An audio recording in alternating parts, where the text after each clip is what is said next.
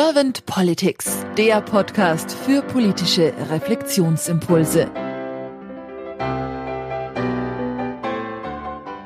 Herzlich willkommen zu einem neuen Podcast von Servant Politics. Ich spreche mit Michael Schenkel. Mein Name ist Claudia Lutschewitz. Guten Abend, Michael.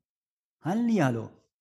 Schön, Michael, dass du dir die Zeit genommen hast. Ich habe mich sehr auf den Austausch mit dir gefreut. Und bevor wir jetzt gleich starten, möchte ich dich aber ganz kurz vorstellen. Ich halte es kurz, das haben wir jetzt auch in einem Vorgespräch ja schon besprochen, weil ich denke, wir werden dann vielleicht nachher bei den Fragen etwas ausführlicher. Michael, du bist Head of Marketing. Du hast Projektmanagement unter dir und Requirement Engineering und du bist auch politisch interessiert, so hast du es mir im Vorgespräch gesagt, wobei du dich selber Wechselwähler nennst. Und was du mir auch noch gesagt hast und was ich denke, was für den Hörer vielleicht auch und die Hörerin sehr wichtig ist, du wohnst in Berlin und hast aber so roundabout ein Drittel deines Lebens auf dem platten Land verbracht. Ich denke, das ist vielleicht auch ganz interessant für deine Antworten jetzt zu den Fragen von mir. Und wenn du jetzt keine erste Frage an mich hättest, dann würde ich jetzt einfach starten. Dann starte mal. Gut. Michael, wenn du an die Aufgabe von Politik denkst und das mal so Herz und Hirn mit befragst, was ist für dich die Aufgabe von Politik? Ich glaube, Politik hat drei Aufgaben. Zum einen sollte sie die Rahmenbedingungen für ein gutes Miteinander schaffen. Und zwar die Rahmenbedingungen für die Bevölkerung. Also nicht nur für die Menschen, die die Politiker gewählt haben und auch nicht nur für alle Wählenden, sondern im Endeffekt für alle Menschen, die in unserem Land wohnen. Das heißt also auch Kinder und Jugendliche. Das heißt Menschen, die zwar in Deutschland leben, aber keine Wahlberechtigung haben. Und das heißt natürlich auch für Menschen, die tatsächlich nicht wählen.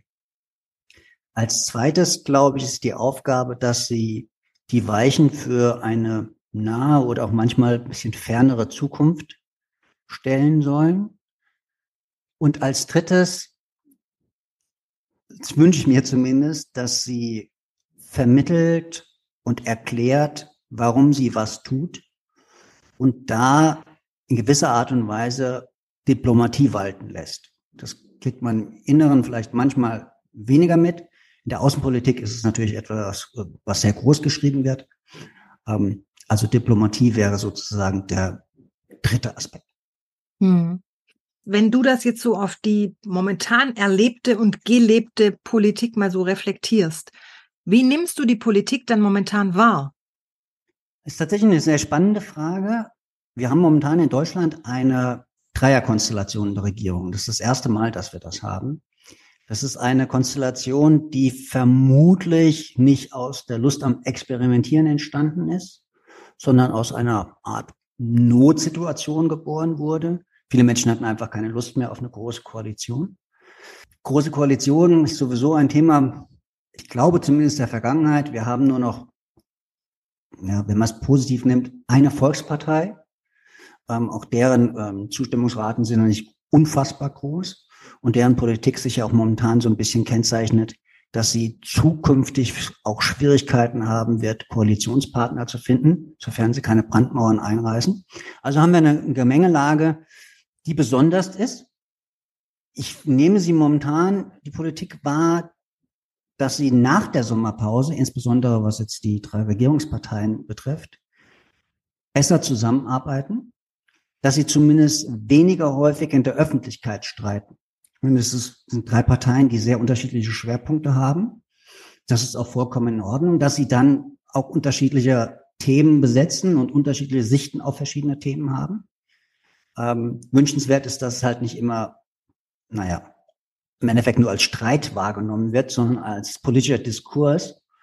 Und ich hoffe auch, dass zukünftig sozusagen ein bisschen mehr in den Vordergrund tritt, dass man erklärt, wie man zu einer Position gekommen ist. Dass es zwar ein Ringen war, aber jetzt eine neue Lösung da ist, ein neues Gesetz äh, da ist und man versucht, diese Vorteile tatsächlich ein bisschen in den Vordergrund zu stellen. Wie gesagt, das ist ein kleiner Wunsch. Das ist auch schon ein bisschen meine, meine Wahrnehmung tatsächlich. Und es gibt auch ab und zu mal Ausreißer nach wie vor.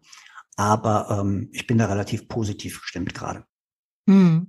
Also du hast jetzt schon diese Veränderung nach der sogenannten Sommerpause erwähnt, dass sich da in der Politik was geändert hat und du hast jetzt auch deine Hoffnung angesprochen. Deswegen bin ich jetzt mal ganz mutig und frage dich nach deinen Wünschen, nach deinen weiteren Wünschen für die Politik der Zukunft.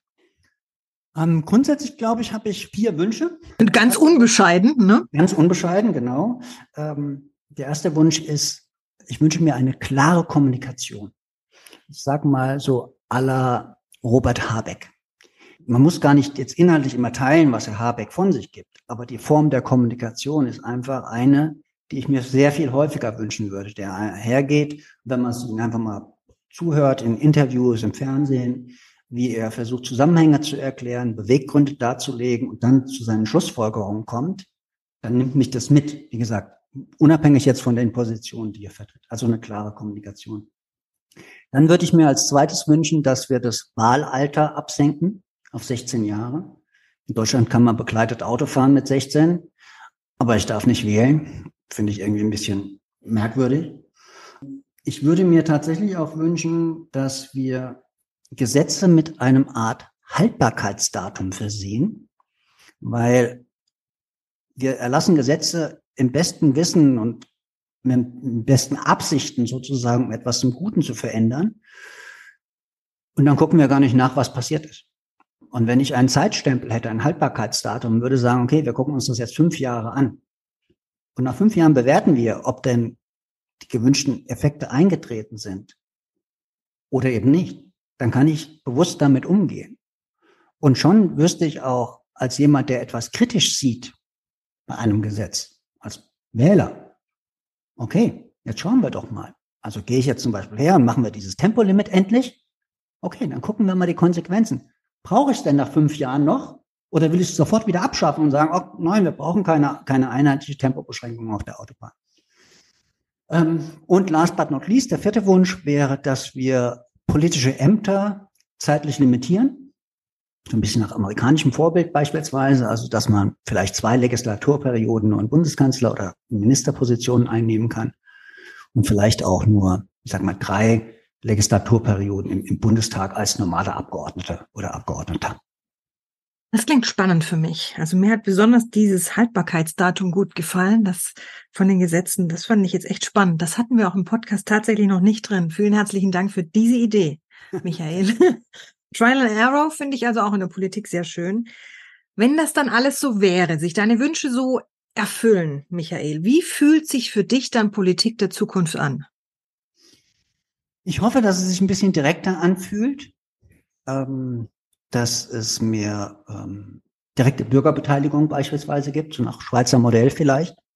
Ähm, es hat ein paar Vor- und ein paar Nachteile, aber dieses direkte Einbinden der Bürger macht uns auch ein, zu einem Teil des Ganzen.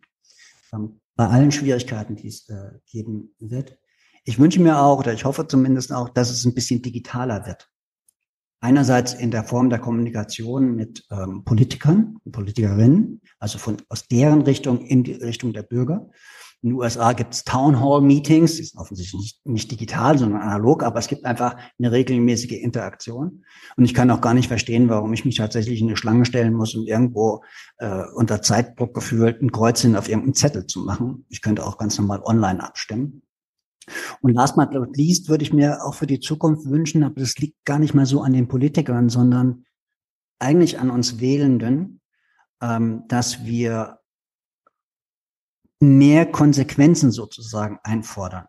Wenn ich einen Politiker habe, der sich durch Maskendeals bereichert oder besonders günstige Baukredite bekommt, dann frage ich mich manchmal als Bürger, warum man diesen, diese Person dann als Moralprediger in Fernsehsendungen holt oder ihnen immer das Mikro vor die Nase hält. Sie hat doch offensichtlich bewiesen, dass Moral jetzt nicht ihre große Stärke ist. Also von daher so ein bisschen konsequenteres Umgehen man muss nicht jeden ans, ans Kreuz nageln sozusagen. Ähm, ist alles noch menschlich. Aber da sind wir sozusagen selbst auch so ein bisschen das Maß der.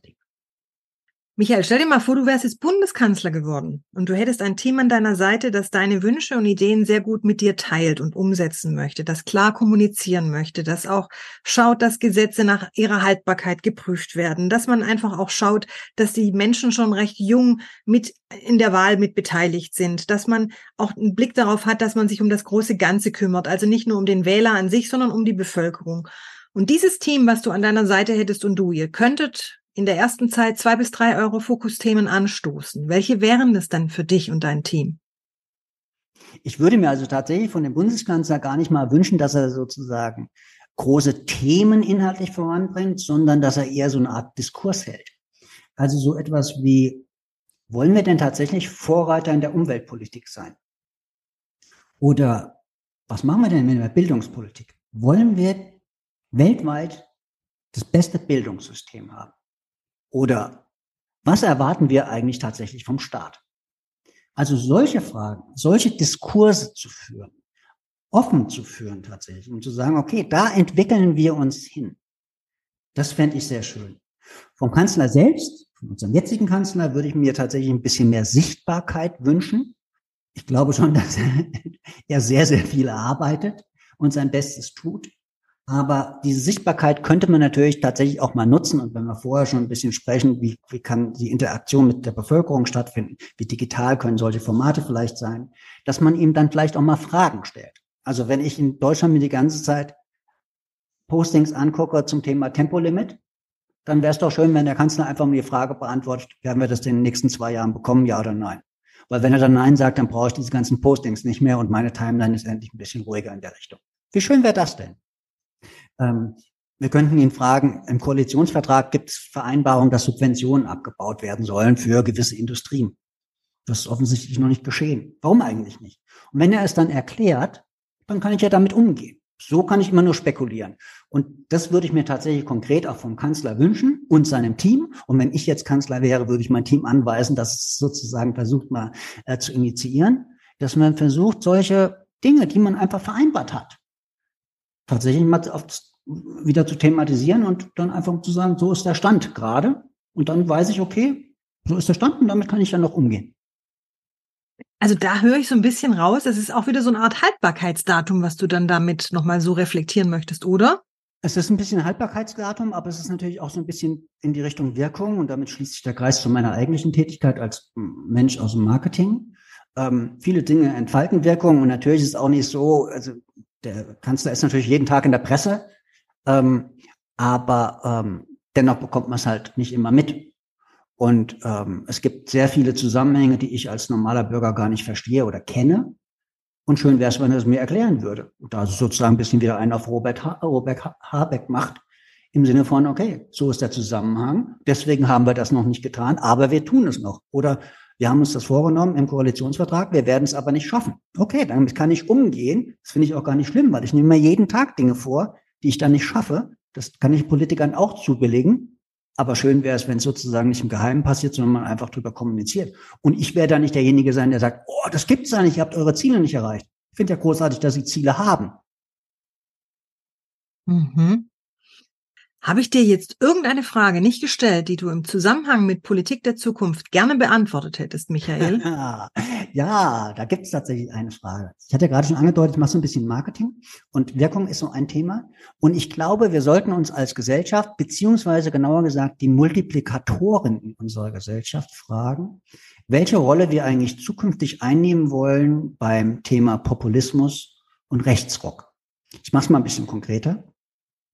Wenn ich eine Tageszeitung aufschlage, und jetzt meine ich nicht die mit diesen vier großen Buchstaben, sondern eine normale, ein normales Blatt aus Berlin beispielsweise, dann habe ich immer den Eindruck, er wird wahnsinnig auf die Regierenden eingeschlagen und alle Politiker und Politikerinnen, also hatten nichts Besseres zu tun, wurden halt aus Versehen Politiker. Das kann ich gar nicht glauben. Ich glaube schon, dass sehr, sehr viele Politikerinnen und Politiker wahnsinnig viel arbeiten. Also immer nur draufschlagen finde ich schwierig, weil es erzeugt so eine Stimmung in der Bevölkerung. Ähm, wenn ich mir Fernseh- und Sender angucke oder Radiosendungen, dann habe ich ganz häufig, wenn die Regierung ein neues Gesetz erlässt, dann kommt gar keine Einordnung, was dieses neue Gesetz macht, gar keine keine Erklärung, wie es wirken soll, sondern es wird gesagt, es gibt ein neues Gesetz und als erstes höre ich die Opposition. Das mag meine verschobene Wahrnehmung sein, aber warum ist es nicht ausgewogen? Die Opposition soll ja zu Wort kommen. Das gehört ja auch zu Journalismus dazu. Aber wie schön wäre es, wenn ich einfach beide Seiten hören würde. Worum geht's? Warum hat sich die Regierung dafür entschieden? Warum findet inhaltlich die Opposition es schlecht? Und so bleibt bei mir übrig, okay, es kommt ein neues Gesetz und die Opposition findet es ziemlich dämlich. Finde ich ein bisschen ungeschickt. Und als drittes, wenn es um die Multiplikatoren geht, ich bin ziemlich viel auf LinkedIn unterwegs. Was können diese so Social Media Plattformen tun, um die Verbreitung von Fake News, von Unsinn zu unterbinden?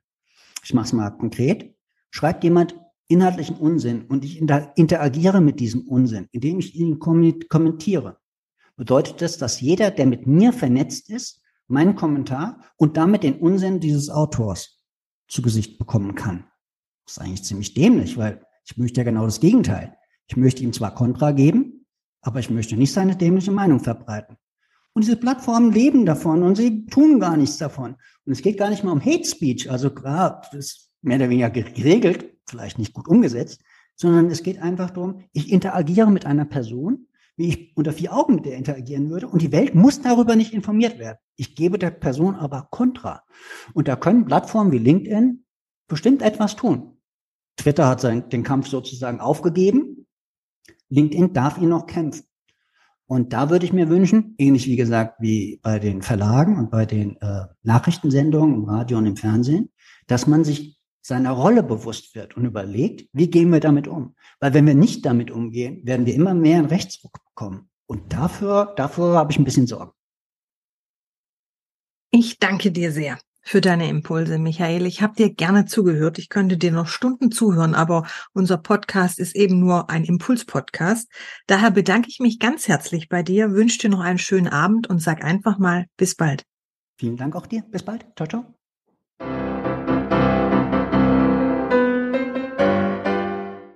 Servant Politics gibt's auf Spotify, Apple Podcasts und überall, wo es Podcasts gibt. Abonniert uns gerne und hinterlasst uns eine Bewertung. Servant Politics, der Podcast für politische Reflexionsimpulse.